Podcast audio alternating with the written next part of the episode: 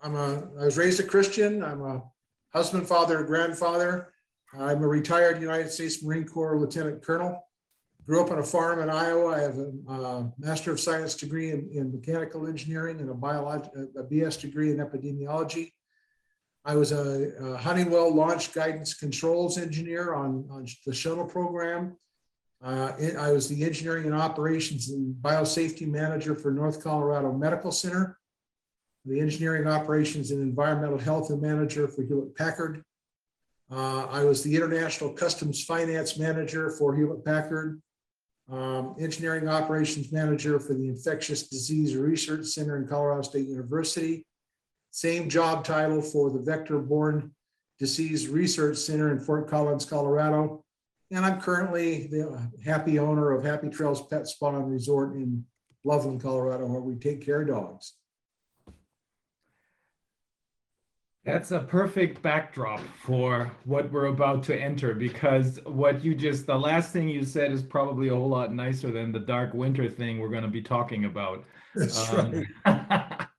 So what is dark winter and how is it used in 2020? This is the format and this is actually some of the uh, slides from the uh, presentation. How is it used? The outline for treason. Is it a primer for the next steps? Uh, the, uh, As we go into this, there are several pages that sh- that shows uh, links to television videos. Uh, When we attended the meeting in Oklahoma City, they already had um, taken uh, professional media personnel, television personalities, and created a whole bunch of videos uh, announcing all of the issues that were going along uh, with the uh, promulgation of the dark winter. So this was all prepared for us. When we got there for the meeting, they said, we're going to study what would happen, but they had already done the study and what they wanted to develop and to communicate out to the public what it was. And the next slide shows that this is the original slide set. This is the original slide set. uh, uh, And you can see, whoops, I'm sorry. On the bottom, the attendees included, it was Andrews Air Force Base in, in uh, 22nd, 23rd of June. Uh, The Center for Civilian Biodefense is no longer a- a- an active organization. It is part of Homeland Security. ANSER, uh, Institute of Homeland Security was converted to Homeland Security after 9/11. Yeah. CSIS was a, a- a biological study group and um, American so, um, soil, it- it- it's, it's, it's a, a- a funding group. Mhm. Okay, This- so, This all took, this entire event took place about a half a year, almost, no, uh, four or five months before 9/11. exactly. And when 9/11 happened, they were getting ready to release this. 9/11 happened and it was suppressed and I couldn't find any reference anywhere except the slides that I had on my computer. Mhm. And then it was released and some of these slides are now available. Mhm. So what, what I'm saying this is this sho- shows a premeditation in my, in my mind. Um, So dark, this is, this is the original slides set. This was prepared by the government. Dark Winter was an exercise designed to simulate possible US reaction to a deliberate introduction of smallpox in three states during the winter of 2002. The difference being here that, and I'll, I'll, I'll, I'll move as quickly as I can. That smallpox is truly is a pandemic disease. According to, I'm sure information you already have, a pandemic does not meet the criteria of a pandemic disease until it has a mortality rate of greater than one percent of the people who die represent one percent uh, or greater than the population of the living uh, nation that they're in. So uh, smallpox has about a thirty-three percent fatality rate, extremely horrible disease, but they use smallpox to, to, to get the numbers up there. The exercise was sponsored by the McCormick Tribune, Oklahoma City National Memorial Institute, uh, the Center for Strategic and International Studies. Look at the people that, that attended this. Johns Hopkins Center and Civil Biodefense Studies, the ANSER Institute for Homeland Security, which converted to to uh, Homeland Security. The people who participated, And I'm sure you'll recognize some of these. President Nunn was, he was a senator at the time. Hmm. National Security Advisor for the United States, David Gergen. Uh, the, the goals of the exercise, the winner, that, that- that's setting up the next, uh, slide set. The president, Sam Nunn. Governor of Oklahoma, the National Security Advisor of the United States, the CIA Director, the Secretary of Defense, the, the Chairman of the Joint Chiefs of, Chiefs of Staff, the Secretary of State, the Secretary of Human Services, the Attorney General of the United States, the Director of FEMA, and the Director of the FBI. They all participated in this. Sometimes I read the stuff that we did in, in, and it, it just angers me. Members of the press, they brought in uh, Jim Miklaszewski, uh, Mary Walsh, Lester Reingold, uh, Sean Edwards, and Judith Miller. They were all members of the press at that time, very prominent members of the press, and they they helped create the the videos and the slides and, and the communications concepts that they were introducing. Let me go back down there. The goals and objectives, it wasn't really a study, I, I- I keep alluding to that, so I'll, I'll try not to pontificate anymore. Mhm. Was to consider the impact of a biological attack, examine state, federal reaction to a crisis that is simultaneously local and national, evaluate life and death decisions in a restraint, con- uh, resource constrained environment, address information management needs and role of the media, and handle ethical, political, cultural, operational, and legal challenge. That's the bottom line right there, as far as I'm concerned. What can they do with it? And they were trying to determine where they can go. Mhm. So this slide uh, is a, the, the, this is the prepared transcript for those media personnel to create the videos that they created as part of the presentation. Now, this program was supposed to last uh, about three days. At the end of the two days, they basically said, okay, everybody agrees, this is what would happen. So they shut off the program and everybody went home. But this is the dialogue. They actually had prepared dialogue for the, uh, for the actors to play their roles. The National Security Council meeting to address, and listen, listen to these parallels. Tension in the Taiwan Straits. This is from 2001. Iraq deploying forces a- a- across the border in Kuwait. That's all already been done, but it's happening similarly again. The Secretary of Health and Human Services informs the president of a confirmed case of smallpox in Oklahoma City. Governor Keating does his thing. The National Security Council opens up a briefing situation. They're, they're, they're, cre- they are, are creating or following a, a dialogue and a plan here. And so the background information is what their scientists did, and I think some of it's a little exaggerated, but a lot of it is not considering that this is smallpox. And smallpox is extraordinarily heinous compared, compared to coronavirus. Hmm. Uh, on December 9th, two dozen patients reported in Oklahoma City hospitals. Rumors quickly circulate that they are suffering from smallpox. CDC confirmed. So that's what would normally happen. Mhm. They talk about smallpox, a thirty percent fatality rate. The Soviet Union had weaponized it. The vaccine is effective only before symptoms manifest itself. And um, they're, they're setting the stage here a little bit more. And here's the scare factor. Remember, this is, this is Hegelian dialectic. This is the Machiavellian theory. This is create fear, create, give, provide the solution and take control. And so this, when you show people pictures like this, uh, that's, that's the result that you're going to have. Yeah, and that is what's about to happen now, because that's what the government here in Germany is planning. And since this is a lockstep approach, it's going on everywhere. They want to create pictures that'll scare people even more than they're already scared. Absolutely. They, they continue the, the Hegelian dialectic. Here's the monster, we're your savior. Mhm. Uh, At this point, the United States had 12 million doses of vaccine. So we start out early in the presentation, vaccine, vaccine, vaccine. And we know that smallpox is credibly uh, affected by vaccinations. But when when now we're talking about the ultimate tool. And what I've said to the researchers when I worked at Colorado State University, I showed them the slide set and they said, well, yeah, uh-huh.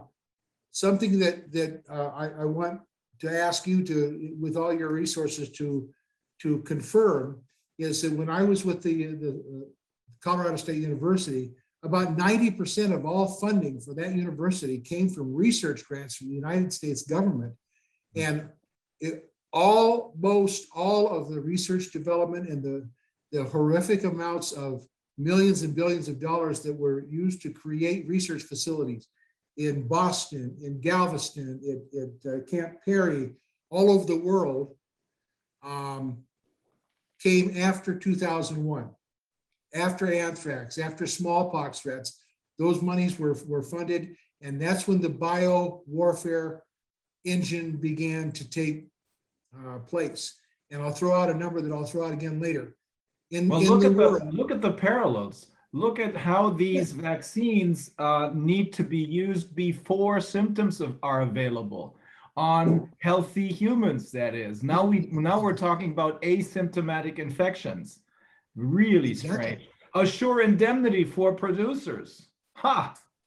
tw- 20 years ago. Absolutely. This, this has been a part of the agenda for the entire time. Yeah. This is, this is a, a smoking gun of sorts. Uh, Let me, let me go back to that. At the end of the slideshow, somewhere in my documentation, I've talked about where in the world, what, what so- uh, societies study biosafety and bio, bioweapons. And across the world, the number of laboratories that are biosafety level four, are you familiar with the difference between a three and a four? Well, four is, of course, the uh, safest, supposedly. This is where you can deal with the most uh, difficult uh, uh, viruses. So those are the, the eight big killers. Those are Ebola, those are um, Marburg, those are Mhm. Um, the uh, anthrax, those are the diseases that, that kill 80, 90%. So those are the, the, the biggest ones. So in the world, the average is two to three um, biosafety level three facilities for each of the major nations, including Russia and China. Mhm. In the United States, there are 1,400. In the United States, biosafety level four, I'm sorry, in the world, in uh, biosafety level four, the, the Soviet Union and China, and um, there's one other country, and I'm, I'm losing it right now, um, have two or three biosafety level four. The United States has 12. We lead the race in bioweapons study, and we fund it through our National Defense Program. So I'll go on. Mhm. Okay, so this slide, they talk about the disease, uh, how, how was it spread? Was it terrorism or war? You hear, you've, you've heard these same dialogues Yeah. early in 2020. Who controls the vaccines? What vaccines strategy should be implemented? How much vaccine should be reserved for the military personnel and so on? They were thinking in a, in a fairly small microcosm, and what they've done now is they've they've taken and, and had four major for-profit corporations who are creating all kinds of uh, DNA modifi- modification injections that are not true vaccines. They can't be. They haven't been tested. They haven't been proven. They have no efficacy. And to my knowledge, they haven't even proven that COVID-19 is a unique disease. But nonetheless, you have four different com- companies creating four different types of injections all with different con- contents and with different, different purposes. Hmm. There's an agenda there that, I- that I can see. Yeah. A more dialogue from the transcript. So this, is this is uh, laced throughout the entire presentation. Uh, Vaccine strategy day one, President orders accelerated emergency production. So, hello, Mr. Trump. Secretary of State to determine if stocks are available in other countries. Uh, Russia, remember the dialogue we had with Russia? Initial su- supply issue vaccinated, ring of associates around initial victims. With, th- these are all different approaches that they talked about back then and they utilized during uh, 2019 and 20. Um, They're looking at 1.25 million and how many hundreds of millions have they, have they created now? So here's the, uh, well, this is uh, three or four days into the, uh, the, this is more of the scare factor. We now have uh, 1,280 cases in, in Oklahoma. They're spread all over the United States. Air travel is the, uh, is the the delivery system. Mhm. priority given to vaccinations and isolation, isolation, here we go again. Vaccine stocks vastly inadequate, no immediate remedy, grossly inadequate situational awareness, whoops. And existing response plans inadequate for biowarfare. That this is allowing them to create that scenario like they're doing in Germany, like they're doing, I've got several friends that live in Australia that I, that I fought with in Vietnam. They're, they're still alive, I'm still alive, and the stories they're telling me are just absolutely frightening. Here's another dialogue for a video transcript. Um, moving down the line a, a few days, 2,000 infected in the US, 300 fatalities, medical system overwhelmed, schools closed, vaccine effectively gone. Uh, How widespread was the initial attack? It- It's more of the, uh, uh, the dialogue building the uh, anxiety factor. Mhm. Game participants now realize that current vaccine reserves cannot be contain the epidemic. National Security Council is divided. President Nunn decides to keep control through the governors. Hello, 2020. Yeah. This is more, uh, more dialogue, and I highlighted this particular page because it says, one of the reporters reports during her dialogue, on day 12 of the worst public health crisis in American history, demonstrations for more vaccine in hard-hit communities disintegrated into riots, looting around the nation, interstate commerce has stopped, several regions of the nation, national suspension of trading in American stock exchanges. That's, that is really the type of dialogue that they want to create so they can control uh, everything, uh, being as generous as I can be. Six days is not- later, It hasn't panned out that way yet. It's going in a different direction right now. and the reason it hasn't, in my opinion, is they, they've used a, a uh, coronavirus. Now, I've, I've worked with the scientists on six different coronaviruses. Mhm. A corona is a corona, is a corona, is a corona. They're all the same, except they diff, have different morbidities with different peoples with different genetic backgrounds. Mhm. And that's what they, that's what they determine. They also determine that, that the, uh, the, the best way to release any pandemic disease is through the influenza stream. And what they do is they simply take a modification to the DNA of that particular form of influenza.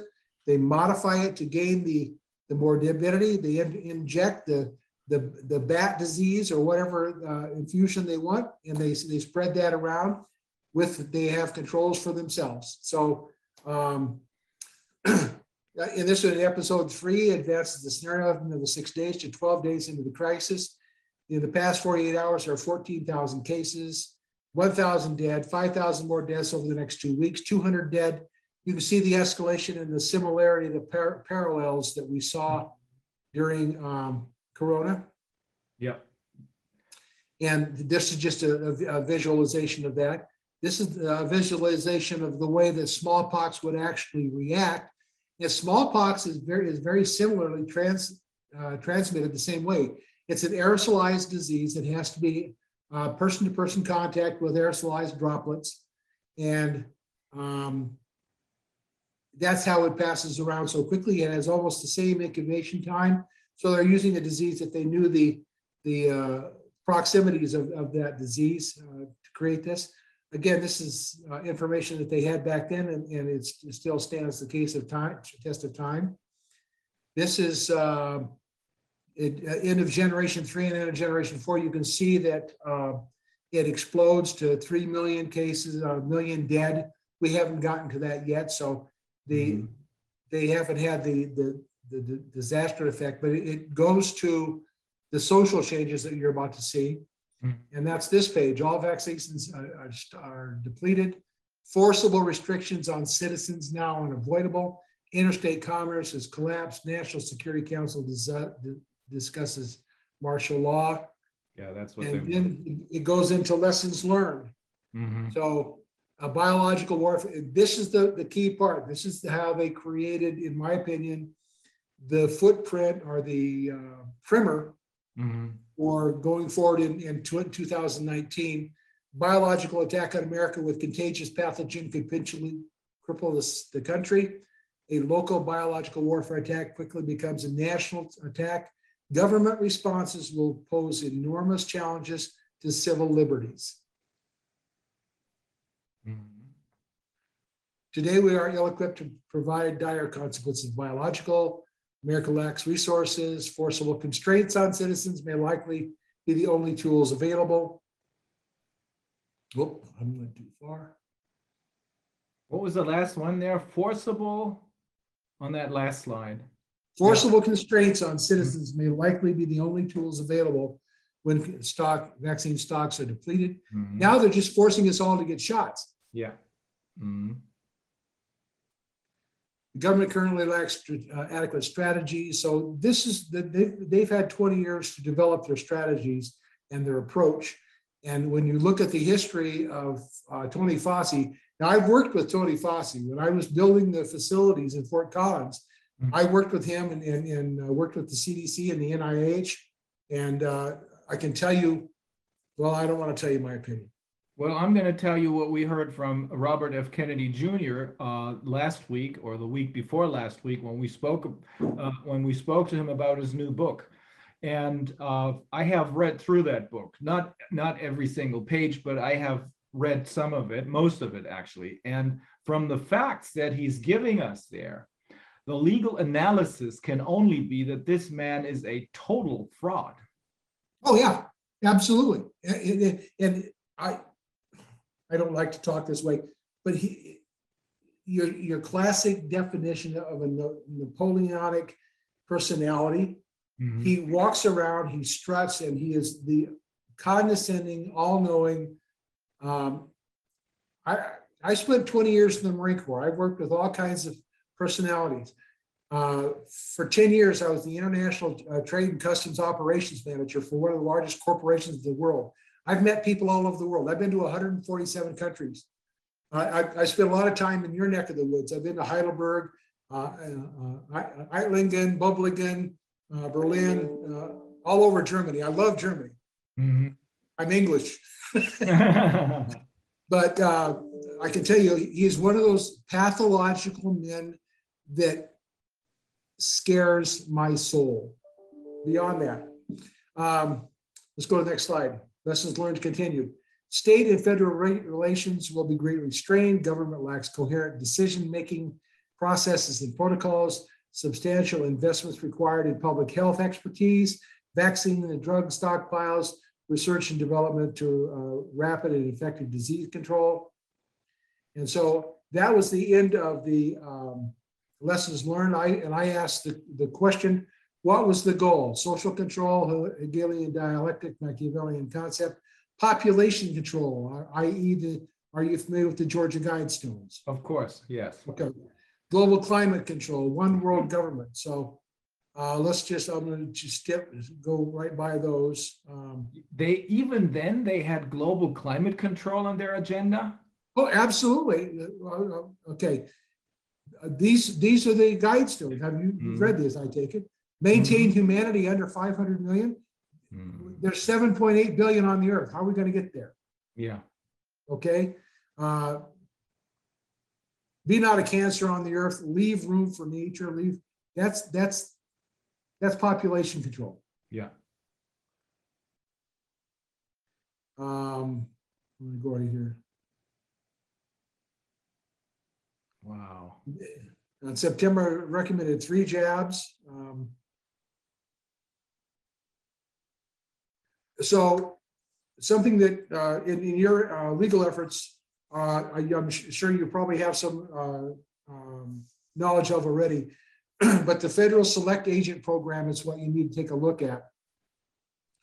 A select agent, by definition, sounds rather uh, insignificant, but a select agent is any agent, any disease that can be genetically modified to create a weapon of mass destruction.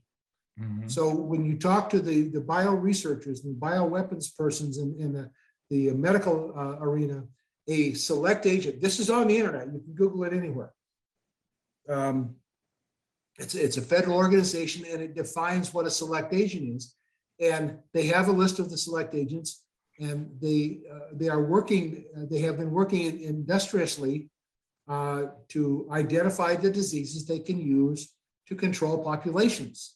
Bill Gates has been working on this, the, the, the federal government. There is nothing that's behind closed doors. This stuff is out there. All one has to do is look at it and, and understand it with a cogent, considered, and rational eye. Uh, the Ebola virus, Ebola came out of the Congo.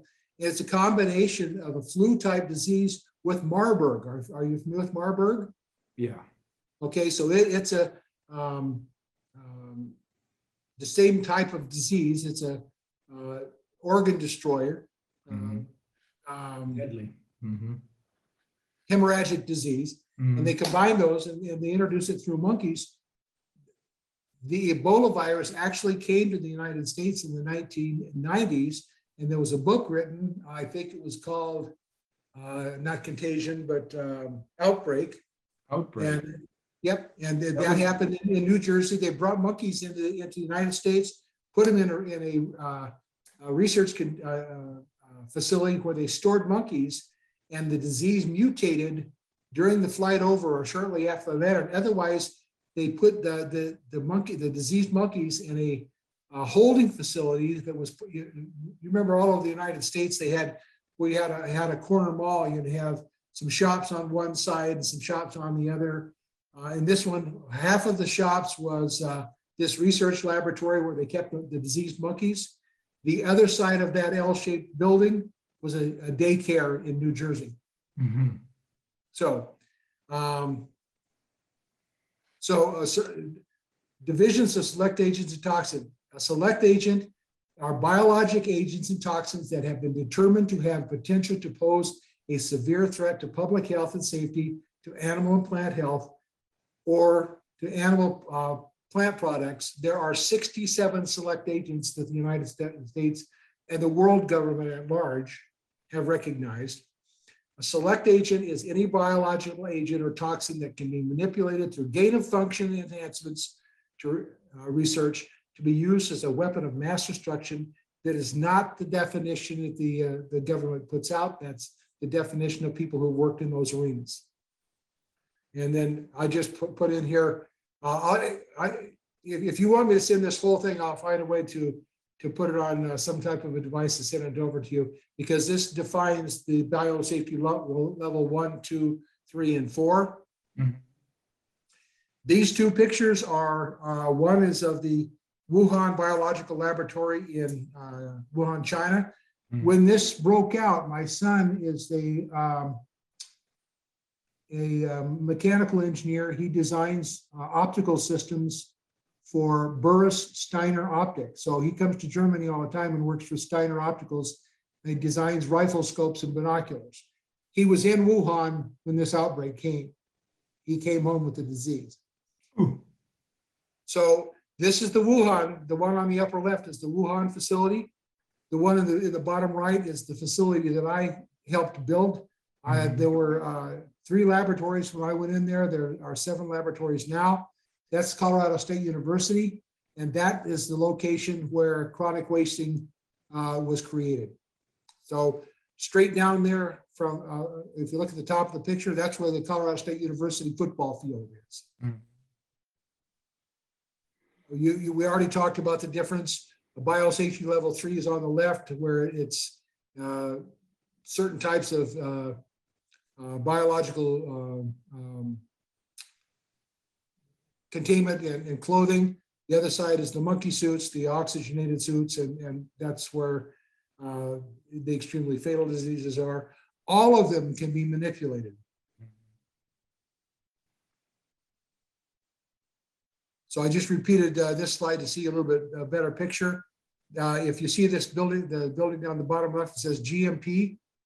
That's where the, the federal government uh, contributed about $27 million to, to uh, create a uh, manufacturing plant for pharmaceuticals to, to be able to fight off the diseases that CSU was creating.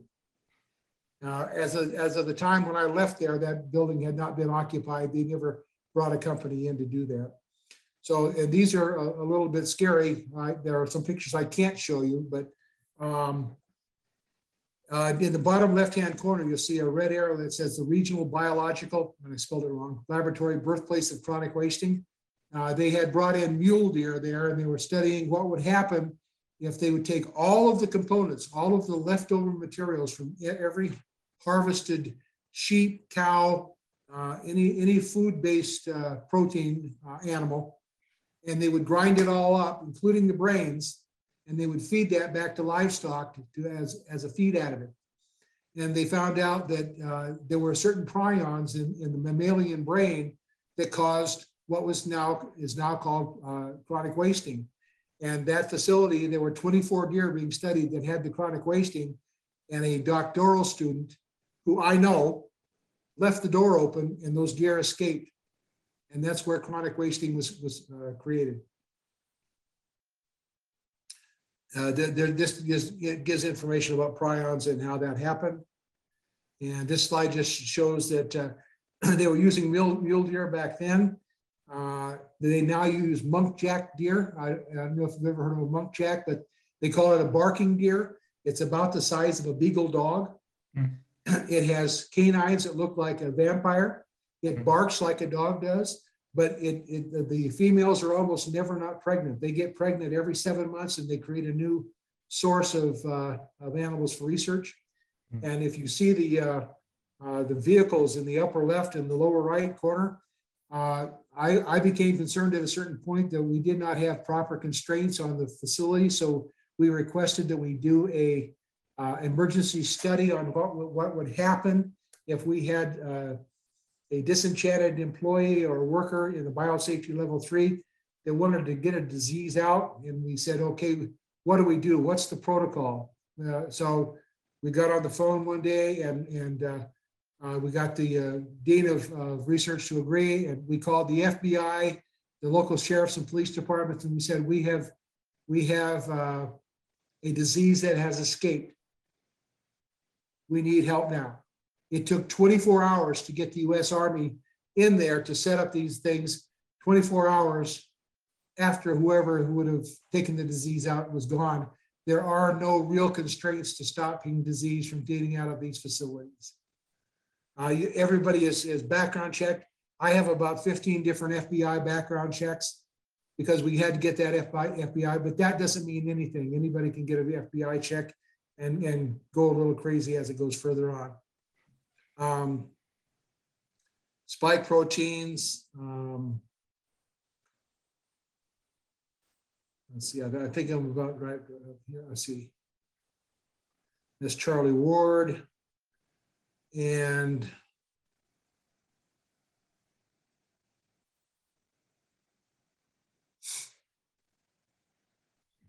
and that's Dark Winter, sir. Wow. So that was almost like, I, I, I always used to think that the actual dress rehearsal for what we're experiencing right now was Event 201, but I guess it was this one, Dark Winter. And Dark Winter was the predecessor to uh, Yeah. uh, 201. Absolutely. They, they refined it. Uh, it, it, in in my opinion, the, the only functional purpose of, of sharing this with people is to show that this has been in their, um, their operational plan since before Mhm. 9/11. Um, but something must have gone wrong because people are not panicking, at least not in the United States, because they're not getting the vaccines. They're panicking because of the vaccines. Exactly. The, the US is much more divided than most of the other countries. You, I, I think you're probably split in half. 50%, most of them Republicans uh, believe there's something terribly wrong. And the other 50%, most of them probably Democrats believe that they that they have reason to panic. But even they are beginning to ask question, questions, more and more of them. There are, there are too many anecdotal examples of people becoming ill, sick and dying Yeah. uh, after having those, uh, I have uh, a, a huge um, customer base. I, I work with people every day. And I, I live in, uh, here's a, a strange truth. I was born in Goodland, Kansas. I Mhm. live in Loveland, Colorado. I don't know how God did that, but uh, I have people come in and I would say eighty to ninety percent of my customers are adamant and refuse to, to wear masks, to, Mhm. uh, um, to take the inoculations. They recognize the intrinsic threat and the, the, the threat is, is, is just as much psychologically implied by a, the character of a government who will try to force you to do something to your body that is against your will Yeah. as, as it is the other indi- indicators. But I had uh, one of my uh, customers here about three weeks ago. He was a, he was a triathlete. He, he went all over the world. He was 60 years old, triathlete. He ran, he, he bicycled, he swam in, in, you know, maybe two or 3% body fat. And he was, he was a 747 pilot, uh, took his inoculation and two days later he was dead. He had a, he had a massive, massive blood clots that had killed him. So those, that, that is not just one off. I'm hearing it over and over again. And people are, are, are refusing. Now, uh, one thing that I will tell you that when I managed those uh, facilities for Colorado State University and the CDC, I had a standing rule that you could not wear a face mask. You could not, not be in the biosafety level uh, operating field uh, for more than three to five hours a day because of the, the uh, restrictive capacity of wearing, do you know what a PAPR is? The, the Mhm. headgear with a HEPA filter? They were wearing PAPRs, they were wearing N95s on their face masks, for their face masks. It, it causes, uh, we, we had done studies that prove it causes extreme uh, uh, fatigue of your respiratory system, you're exhaling your exhaust, it's coming back into your eyes directly uh, with a nerve route into your brain. It, it caused uh, greater anxiety, it causes visual strain. The, the, the, the act of wearing a mask and and then in the public, people walk around, they wear a mask for eight hours a day, they, they go- out and get in their car, they take their mask off, then grab it by their face and put it on the dash of their car or putting it, put it on the counter before they cook supper at night. Insanity. Everything that the government is asking to do has no logic. But I do see the plan, the program, and the agenda of what has happened. And I will, I would just allude to one further thing that is not even germane, but in 1968, I was a 19-year-old Marine in Vietnam. And we were told that there was not going to be any fighting that night because uh, they had struck a, a ceasefire with the North Vietnamese and the Viet Cong uh, on Christmas Eve. Mhm. I was at a small village called An Loc, and there were ten Marines and, and about two hundred uh, um, Arvins, the uh, um, not Arvins, but uh, uh, South Vietnamese uh, uh, Army uh, forces and uh, Montagnards for the Northern Highland people. And we were doing what's called a civic action program. We were teaching people how to irrigate and how to how to take care of themselves from a health standpoint, that sort of thing. It was it was hearts and minds kinds of stuff. And uh, we were told there was not going to be any fighting that night. By 11 o'clock, we were being probed. By midnight, we were fully engaged in, in a raging battle. Uh, By uh, four o'clock the, the, the next morning, our position had been overrun. They brought in bulldozers. uh, They buried over 3,000 dead in, in, in slit trenches. Uh, Every Marine and every, almost everybody that was in that uh, uh, small village was wounded or dead. And on Armed Forces Radio the next morning, they told the American people there were no, there was no fighting in Vietnam last night. What?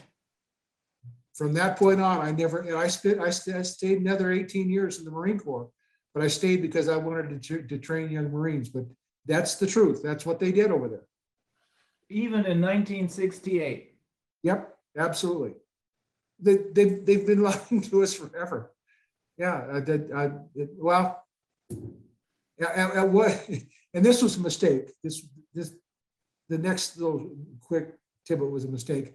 I was, uh, I was wounded at a place called Khe Sanh, I got shot in the leg, and they put me on the hospital ship hope, the, the round, uh, uh, went, uh, through my leg, Di- it, it didn't fracture the bone, so they put me in a walking cast. And this was during the Tet offensive in 1968. I don't know if you remember that, uh, I that remember part of that. history or not. Mhm. And so the Marine Corps was extremely short of people. The, the battle at Khe Sanh cost horrific numbers of casualties. So I came out of the hospital, I was on a, with a walking cast on. They sent me over from the third Marines to the first Marines, and the first Marines were going into um, the, the Battle of Hue City, which was the biggest conventional uh, in, in, in city fighting in, in Vietnam. And they assigned me to First Marines and with a casual unit, all the guys in my platoon were wounded, but they sent us back out in the field anyway.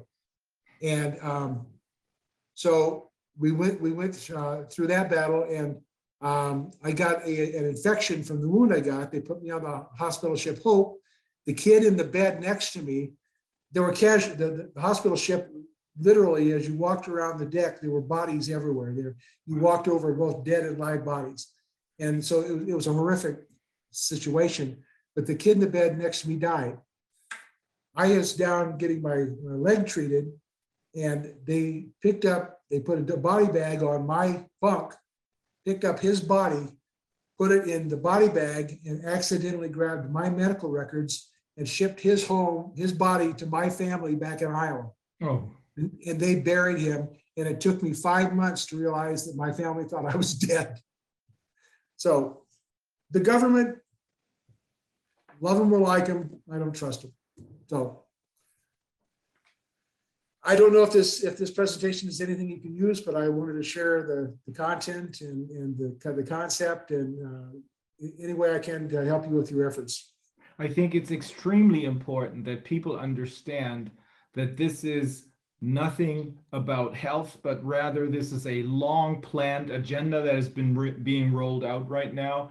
And Oh, it's a good thing that we can see all these parallels now. It's also a good thing that we can see that if that is their plan, then it doesn't really work.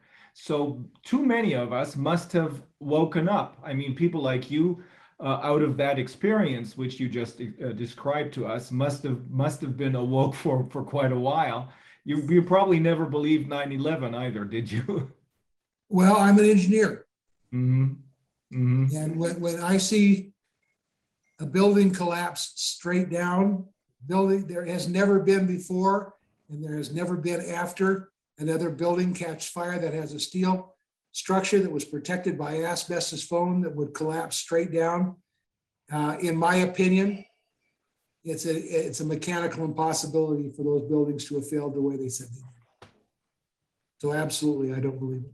yeah yeah um, i think it's extremely important to let as many people as possible know about all of these facts most of these facts have been buried even um, uh, uh, dark winter i mean well you're saying it was it was literally um, deleted. Um, you you you couldn't find anything except your own slides right? That's correct. yeah. So it's a good thing it's out there again because it describes almost exactly what was supposed to happen. However it didn't quite happen that way. Can I ask No, you, would you, yes, would you think that all these uh, virus um, diseases that we saw, um, you know, like uh, Zika and Marburg and all these, do you think they might have all like a manufactured background? uh, I, I worked with some of the scientists that worked on the, uh, the outbreak study from um, uh, New Jersey in, in the nineties. And they are, they convinced me that Ebola is a disease, disease that was created identically to the way they created AIDS.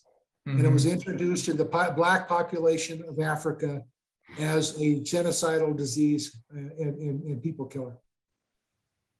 So I- that, because Marburg, the Mar- Marburg virus is very similar, so that maybe is also like a, Marburg, Margaret, product. literally is the parent disease of Ebola. Mhm. There, you know, there's, there's other diseases out there. There's a, there's a disease called Burkholderia. Um, and it's traditionally a, a bovine disease. It's, it, it, it- it kills cattle. And it's in, it's in the earth everywhere, but it has no means to transport itself into people. It's a respiratory disease. The, the cattle eat the grass that have the Burkholderia, and it- it's hundred percent fatal to them. It'd be hundred percent fatal to a human. If they were to combine, combine Burkholderia with the influenza transport tool, they could wipe out the population of the earth. Mhm. And, and that's the type of science, that's the type of thing that I perceive that, that Anthony Fauci and, and uh, the people at the CDC uh, are capable of doing. Uh, I, I'm 73 and I don't like to be as bitter as I am, but uh, after what we've all seen and, and the the irrationality, the ill- illegality, the immorality of what's happening in this country. Nothing makes any sense anymore. Hmm. Um, uh, let me see if I can, I'm gonna, I'm gonna take this, uh, let, let me see if I can make this work. Hold on. Yeah, well, you know, it does make sense. Uh, if the bottom line really is population control, which uh, is really genocide, then it makes sense. Have, have you seen, um, the video of Bill Gates talking to the CIA? Yeah, he he looks like uh, someone who is completely deranged. Yeah, and he's talking about creating a virus that affects your ability to think about whether you believe in God or Mhm. whether you don't care about God. And uh, that's the, the, the kind of thing that, that scares me to death. Uh, And, and he, he has that pathology and he has the money to do it. Mhm. So, uh, well, we'll- we'll see. What have I Now, done here? and At, at this point, it is. Did I lose you guys? Uh, No, I can hear you. Okay, Can you hear us? yeah. At this point, it seems that the, you know, the, um, the vaccine is not so well accepted, like, for instance, in, you know, developing countries. There, maybe they have more doubts about their governments as people in the Western world do, or like previous, uh, you know, the people who are still believing in the government. Um, so you think this could have been also a, an idea that this would happen, or is this just not, um, is this not going according to plan? Or do you think they would adapt it to also attack this, these peoples as well later Oh, on? it is, it is very definitely not going to plan because look at the energy, the money, the time that they're using to promulgate the lie through the, the, the modern media in every country. The, the duress that they're putting on their populations, the threats. In Australia, they, they, they took thousands of kids into a soccer stadium and forced inoculation on them. Uh, They are acting in absolute fear because once, once this is exposed and, and the people are compelled to act, uh, it's going to blow back on them. At least that's my prayer. Yeah. Uh, and, and the, my rational thought is, or my thought is very simply that, um, in, in the human experiment, and I'm sure you'll both agree, um, people are reluctant to accept and, and recognize the evil of other people. But once they see what's going on, once they recognize their truth, there's a certain part of the, the, the survival capability of mankind that says, oh, that's wrong. I have to act and I have to respond. They are compelled to do something. I'm only hoping that, that more than fifty percent of the people are, of the world are willing to do something. Uh, I've got friends all over the world and, and I, I I hear from them all the time. And they're all telling me that they're taking ivermectin. You uh, try to buy some ivermectin right now, you can't get a hold of it because it's just uh, being consumed. Um, I, I personally, um, I am your, your, your classic, your, your fatal potential for, for COVID. I've had cancer. I had Agent Orange cancer. I had uh, double pneumonia a few years ago. I was in a car accident about six years ago and it, and it uh, broke my leg in two places, broke my hip, all my ribs were broken. My collarbone came out through my neck. My neck was broken. I had a concussion. Um, I was hospitalized and had nine surgeries. Um, uh, I've got, I've had a heart attack. I'm the kind of guy that Corona uh, usually kills. I've had people all around me that have had the coronavirus and I, I've not gotten it, but I take i- ivermectin every month and I take vitamin D3 and C and zinc. Um, I don't take erythromy- erythromycin because you don't want to take uh, antibiotics. But there are things you can do to, to help keep Mhm. yourself less prone to it.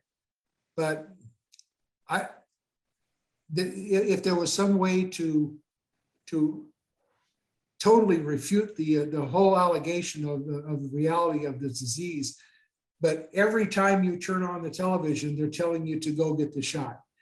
And, and the governor of the state of Colorado has made people like me evil. Uh, the- Yeah. They're, they're saying here that if you, if you are an anti-vaxxer and if you don't take the virus and you go to the hospital, you can't be treated. Yeah, Because same of- thing's happening here. As this is a lockstep approach, it's happening everywhere, except they get, they don't, they cannot push this through in some places. It, in my view, it looks as though those areas of the world that are uh, the, the hardest hit areas are those that belong to the Commonwealth. It's uh, Great Britain, it's Canada, it's Australia.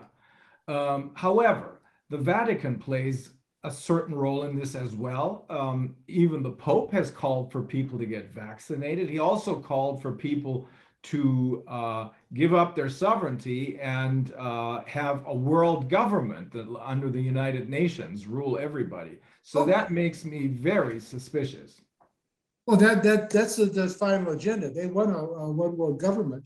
They Mhm. want, that's, what's what the, the Georgia Guidestones is all about. One, one Mm. world court, one world go- government. Uh, and they want you to be willing to give up your life for Mhm. the, for the sake of, of society.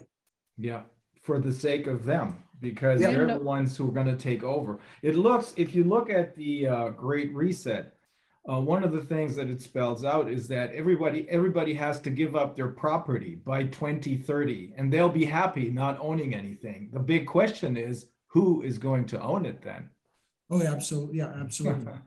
So if you, I mean, if you're not completely insane, you must ask yourself some questions. One question, the one that we started the Corona Committee with is how dangerous is the virus? Well, in the meantime, we know it's no more dangerous than the common flu uh, at 0.14, 0.15 infection fatality rate.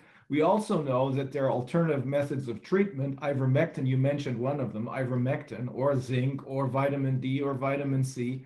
So that is a lie that is easily exposed. This is no more dangerous than the common flu. Why then all these measures? Why are they forcing people to get vaccinated? They never did that before, not with the flu. Um, and the next question then is if it were true that people have to get vaccinated, we know it's not true because this is no more dangerous than the common flu. But if it were true, then why do the people who have gotten vaccinated why are they still scared? They shouldn't be scared of all the unvaccinated because now they should be immune from from the disease. So does the does the vaccine the so-called vaccine does it not work? And the third question of course is what is this really about? It's not about health. That's obvious. So you're right this boils down to population control. It boils down to genocide. You have to call a spade a spade. Sooner or later, you have to. And if you look at the, the, the entire uh, uh, ecosphere of the human experiment with the, the effect of what this disease and, and this political agenda has done, the economies of the world are in, in trash. The Yeah. supply system for the world is in trash. Uh, People are committing suicide in greater numbers than ever in history. Yeah. The, the, the, the health of the, Amer- of the people of the world is in jeopardy because of what they're doing. You're, every, every point you just made uh, is absolutely astute and correct. It- It's, uh, um, uh, let me see, can, can you see my screen at all right now? Yeah, we can Can you see it. see uh, a, uh, Slideshow. you're just seeing the slideshow, okay? Yeah. Uh, let me see if I I can. think maybe you uh, have to close it and then you have to um, go onto the internet or whatever you would like to show us. Yeah, I- I've got, I've got the, uh, the piece uh, where um, Biden is talking about dark winter. I finally got it Mhm. pulled. up. Mhm. Uh, let me see, uh, how I get back there. Uh, Oh, I think maybe you hit, have to hit that button share because that, maybe that stops the whole thing. The screen share, and then you can start. There we go. Can you see that? Nope, Not yet. okay, that stopped the screen share. Now, ah, yeah, there it is. New from Star Wars The Mandalorian. It's galactic snacking Ex- Excuse the commercials. Across the galaxy Mhm. and into your house. Hold on to your snacks if you can. From Star Wars The Mandalorian. It's galactic snacking Grogu. Vice President Biden, your reaction, and just forty percent of Americans say they would definitely agree to take a coronavirus vaccine if it was approved by the government. What steps would you take to give Americans confidence in a vaccine if it were approved? make sure it's totally transparent. Have the scientists world see it, know it, look at it, go through all the processes. And by the way, this is the same fellow who told you this is going to end by Easter last time. This is the same fellow who told you that, don't worry, we're going to end this by the summer. We're about to go into a dark winter, a dark winter. And he has no clear plan and there's no prospect that there's going to be a vaccine available for the majority of the American people before the middle of next year. President Trump, your reaction, he says I you have don't no think we're gonna plan. have a dark winter and at all. We're opening up our country. We've learned and studied and understand the disease, which we didn't at the beginning. When I closed and banned China from coming in heavily infected and then ultimately Europe. But China was in January. Months later, he was saying I was xenophobic. I did it too soon. Now he's saying, oh, I should have, uh, I should have, you know, moved quicker. But he So- didn't move quicker. He was months So that's dark winter. That, that's him talking about dark winter, It's uh, right there. irrefutable. Mhm. And uh, when I saw that, I was watching the show and I, oh my gosh, they knew. Yeah. Yeah. And do you Uh, know there's a, who writes the immediate script kind of? I've been wondering this for a long time.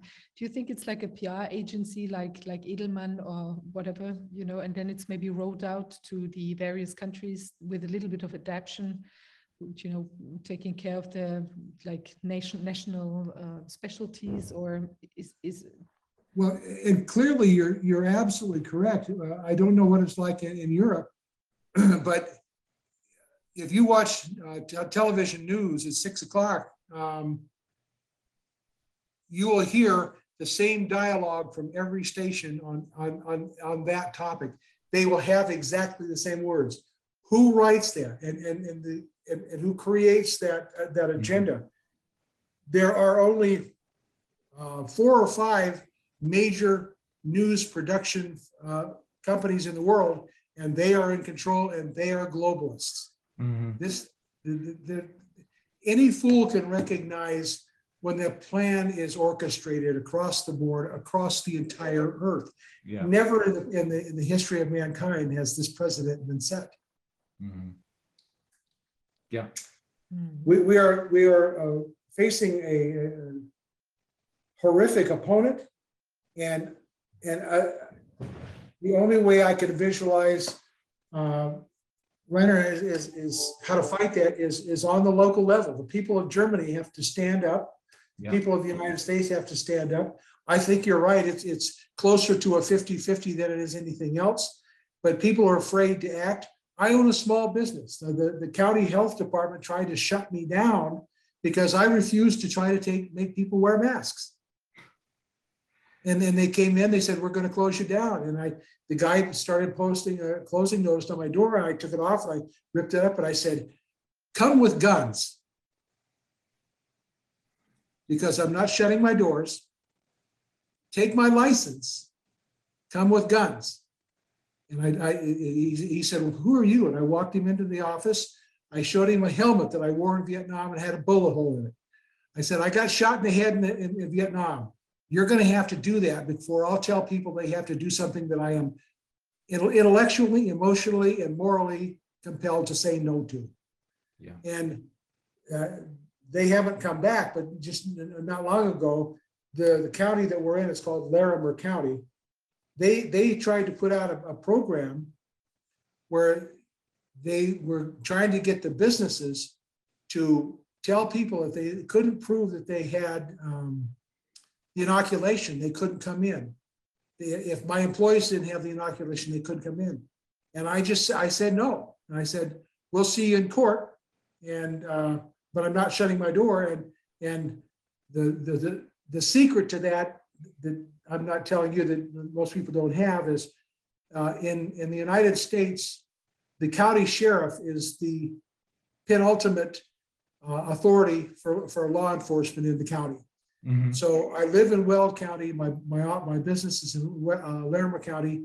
And both of those sheriffs have said, we're not going to enforce any of those rules. Great, great.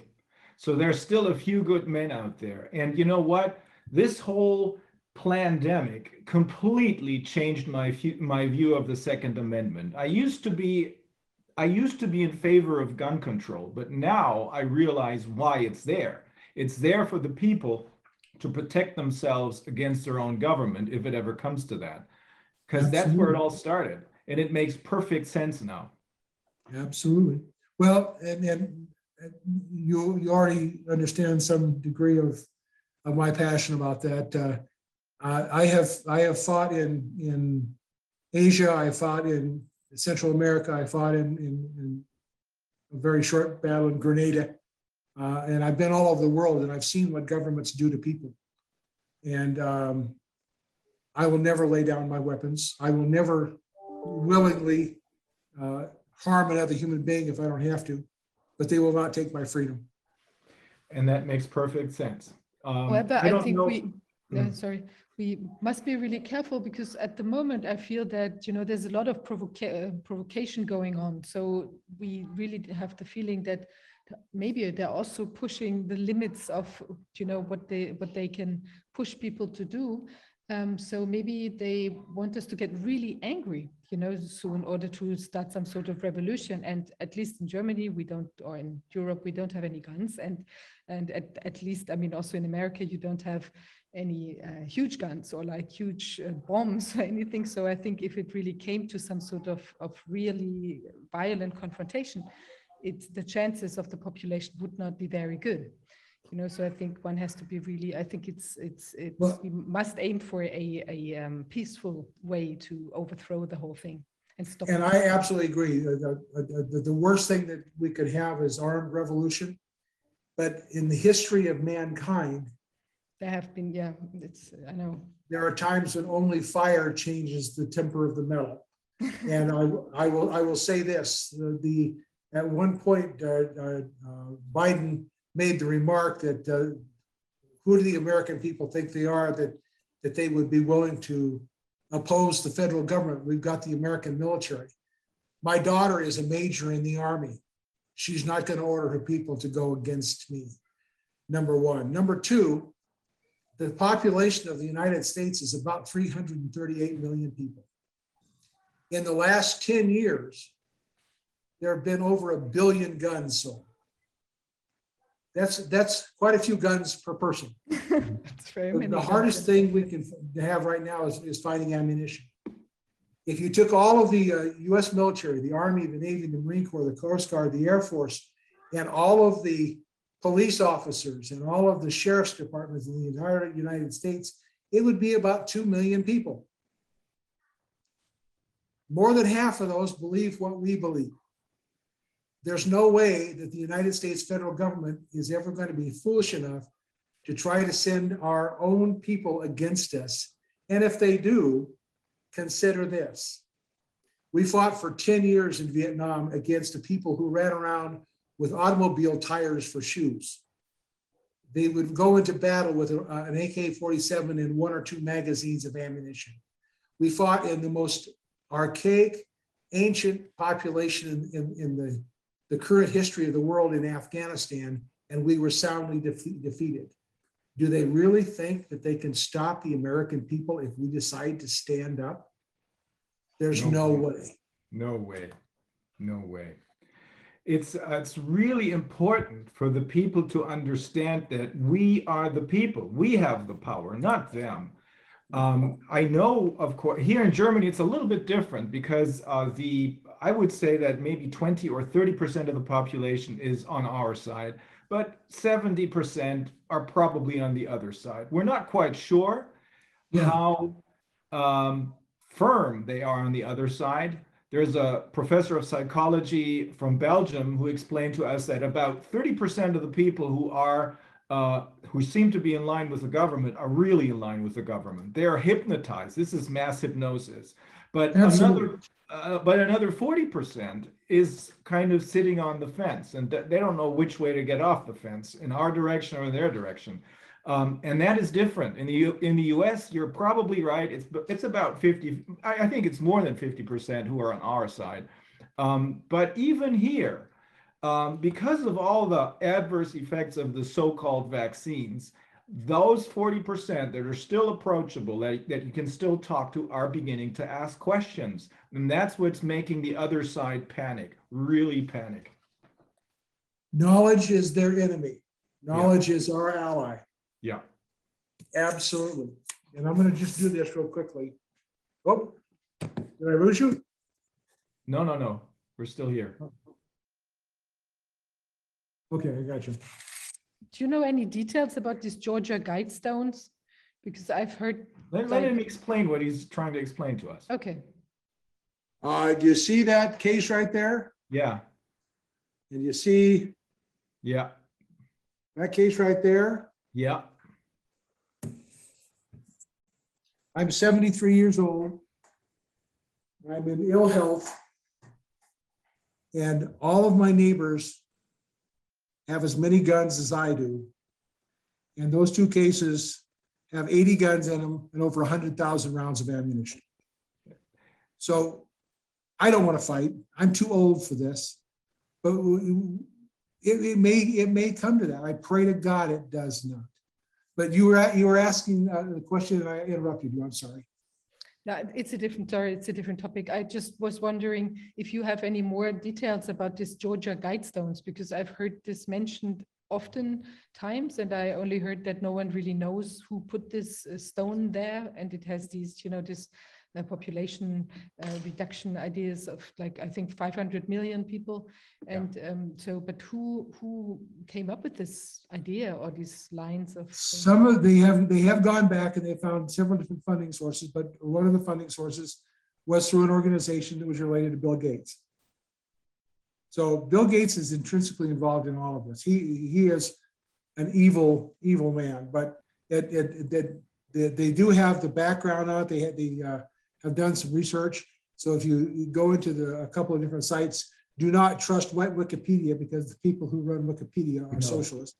Yeah. But, uh, um, there are some other sites you can actually use some research, but Bill Gates was uh, uh, initially involved in the funding for it. mhm, It just popped up out of nowhere. So here, here's, and, and if, if- think about it. There are ten commandments on that, and we have ten commandments in our Christian Bi- Bible. mhm. And, and the ones on the guide stones make no sense at all. No, they don't. Hmm. They're the opposite. Mhm. Well, this, I think this is really important. I know that most of our viewers will be really excited because this is another big piece of the puzzle that we need to put together to see the whole picture. The picture is becoming clearer and clearer. This is a long planned agenda and it's evil. We do, we do have to understand, this is a big step to take. We have to understand that this is not just terrible mistakes that are being committed or ma- made by our uh, governments. Uh, First of all, they're not our governments anymore.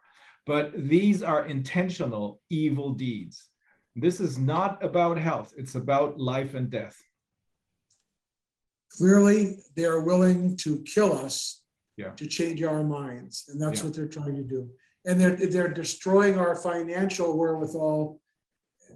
As, as long as a population has the means to live a relatively normal life and they are no longer uncomfortable, they are not willing to change. It's only when people feel pressure and heat that they change and they, and they take uh, any type of action. And we're getting to that threshold. And, and Reiner, just like you said, they're afraid of which way the people will go when they have to cross that threshold.